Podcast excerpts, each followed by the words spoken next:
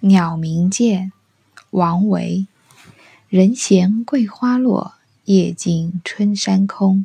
月出惊山鸟，时鸣春涧中。这是一首写静的诗，却用动、用声音去写如何的安静。安静到桂花飘落的声音可以听见，安静到月亮出来会惊动山鸟。